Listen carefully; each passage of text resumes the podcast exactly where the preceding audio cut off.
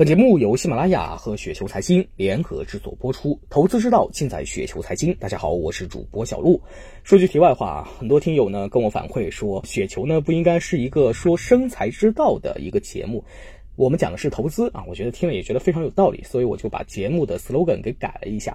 如果觉得这个改变还 OK 的话，啊，大家都在评论里面给我回复一下一吧，然然后我这边的话也可以了解一下。好了，那话不多说啊，今天呢为大家分享的这篇稿件的名字呢叫做《选好公司就是找好老婆》，来自于禅师悟道。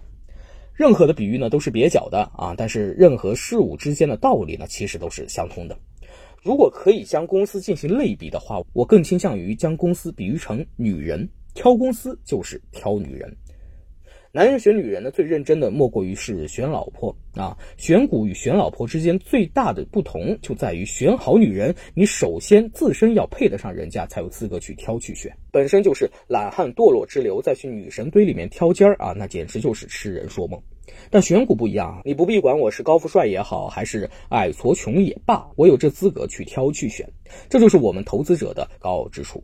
上市几千家公司，就是几千个女人，尽由我们高傲的去选择。那我个人呢，就站在男人的角度，先说几个不选的条件。第一个，喜欢烧钱的女人，咱们不选。这里面呢有两类，烧自己钱和烧男人的钱。注意啊，这里用词为烧而非花。烧呢指的是无节制或者无规划，甚至是无节操的话。其中后者呢更让人厌恶。如果找老婆是为了居家过日子，那么此类品格的人呢，我是不会去选的。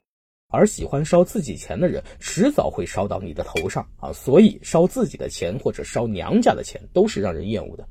那对于这类人，烧钱才能够过日子，不烧钱呢就过不下去。类比到公司上呢，就是那些需要不断的投入才能够生存盈利的公司，甚至呢需要不断的烧钱才能够发展的公司。这类公司发展到极致，就是掏空公司的资产啊！这类公司我是不会去选的。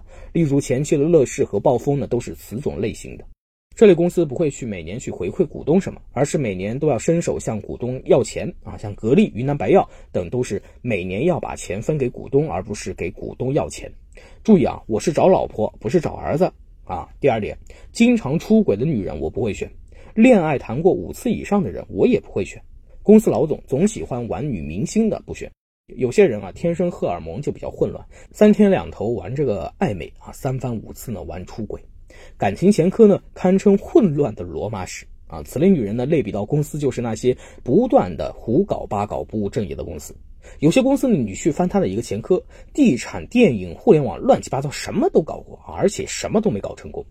那这类公司呢，往往气性较短，浮躁不堪啊！咱们呢就不平心而论了啊，就平脚而论，这公司的老总呢，也安分不到哪里去。之前呢，我跟踪过一个地产公司，一开始呢还算有好感，但跟踪一段时间之后就发现，这个公司啊不断搞地产，还搞什么服装、搞投资、玩比特币。公司的老总呢还大谈他的什么多元化战略，而事实上，该公司的老总呢也是私生活很混乱。之后几年呢，该公司在一次投资中遭遇巨大的亏损，所以选老婆呢找个本分务实的就已经很知足了啊！毕竟这个年头伪装的野鸡很多。像那些一心一意做主业的公司，都是本分的公司，这是底线。找个这样的老婆呢，起码不用担心家破人亡。那第三点，长期没有赚钱能力的女人不选。讲真的啊，这个年头，但凡勤快点的都能够自食其力。长期不赚钱的女人，一定是有其原因的。懒是一个重要的因素。找老婆是两个人居家过日子，而不是靠情怀吃饭。类比到公司上面呢，就是那些长期亏损的、缺乏盈利能力的公司。老婆不赚钱就得消费老公，公司不赚钱就得消耗股东，没必要跟一直亏损的公司干耗着。找公司真的不是找儿子啊，我们也没有义务去养着一个一直好吃懒做的儿子。第四点，喜欢玩一夜情的女人不选。有些人本身人品倒是不错，但是只是因为欲望过大啊，不能满足，喜欢玩个一夜情，久而久之呢，就染上梅毒而懊悔不已。站在这个道德的坟地里面呢，咱们呢先不谈论这个对错。只能说个人不喜欢。那类比到公司上呢，就是那些拿股东的钱财去冒险的公司，本身公司发展的不错，也有了闲钱，便开始膨胀起来，四处出击。虽然看起来呢只是小打小闹，但这足以反映出公司内心膨胀的苗头。第五点，善于伪装的女人不选。这个伪装呢是欺骗性的伪装，例如社会上的某些文盲女把自己伪装成高学历的女性。明明家境很一般，却伪装成富家千金，这般欺骗性的伪装一定有其目的。像狄星星呢，就是案例啊。类比到上市公司上的，就是那些财务造假和长期被市场高估的公司。这类伪装一旦卸下真实面具，对市场的冲击呢，一定是爆炸性的。那这对于人来说，无关于蓝与情，而关乎的是人的品性人格。对于公司来说也是如此。江山易改，本性难移。这样的事情一次就够啊，一般呢不会给第二次机会，除非公司大换血。那我们再来说一个大原则。不了解的女人不选，跟自己不了解的女人结婚，无疑就选择了一颗不定时炸弹。你真的不知道后面后面的爆炸性新闻会有多少，你也真的猜不出他会做多少让你失望或者惊讶的事情。选公司同理，把钱投进自己不了解的公司，无异于赌博。第六点，不正常的女人不选。有的人呢会经常做出一些让人不理解的行为，例如隔三差五不回家也不解释，突然莫名的不正常等。类比到公司上呢，就是那些业绩大变脸、不稳定、不靠谱的不正常公司。这类公司即便是在股东大会上，也很难跟他们讲通道理。跟逻辑不通的公司呢，是无法沟通的。那第七点，光进不出的女人不选。有些女人呢，不管从恋爱到结婚，都从未花过一分钱。那即便是有钱，也不会为对方花一分。只进不出的纯牌铁公鸡。对这类人就仨字儿：滚远点。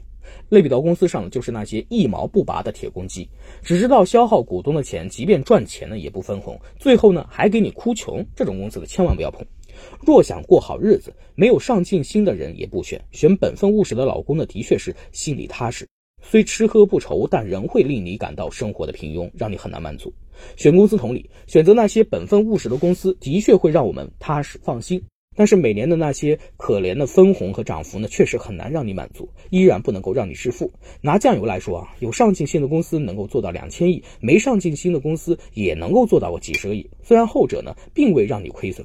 那选老婆和选公司是同一个道理。有人说选公司呢是选以后，不是选以前。话说的没错啊。若是一个以前就经常搞外遇出轨的人跟你去谈，你能够保证他以后不会这样吗？所以啊，理论上来说，过去不代表未来，但从现实角度出发，未来可以参考过去。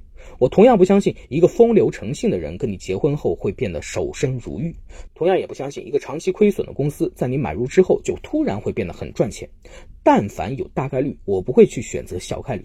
当然，任何股票呢都不是一概而论的，有些股票呢适合当老婆来持有一辈子。有些呢，则适合做情人，而有些只适合做小蜜玩一夜情。女人千千万啊，好坏优劣呢，不是他们的错，而是一种无法改变的现实。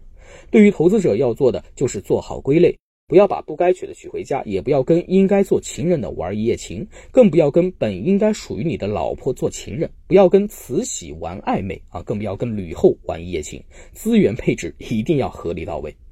那迄今为止呢，个人在股市一开始呢也玩过几年的一夜情啊，也娶过几任不合格的老婆，但后来呢都被我果断的休掉啊，当然了也折了不少彩礼钱。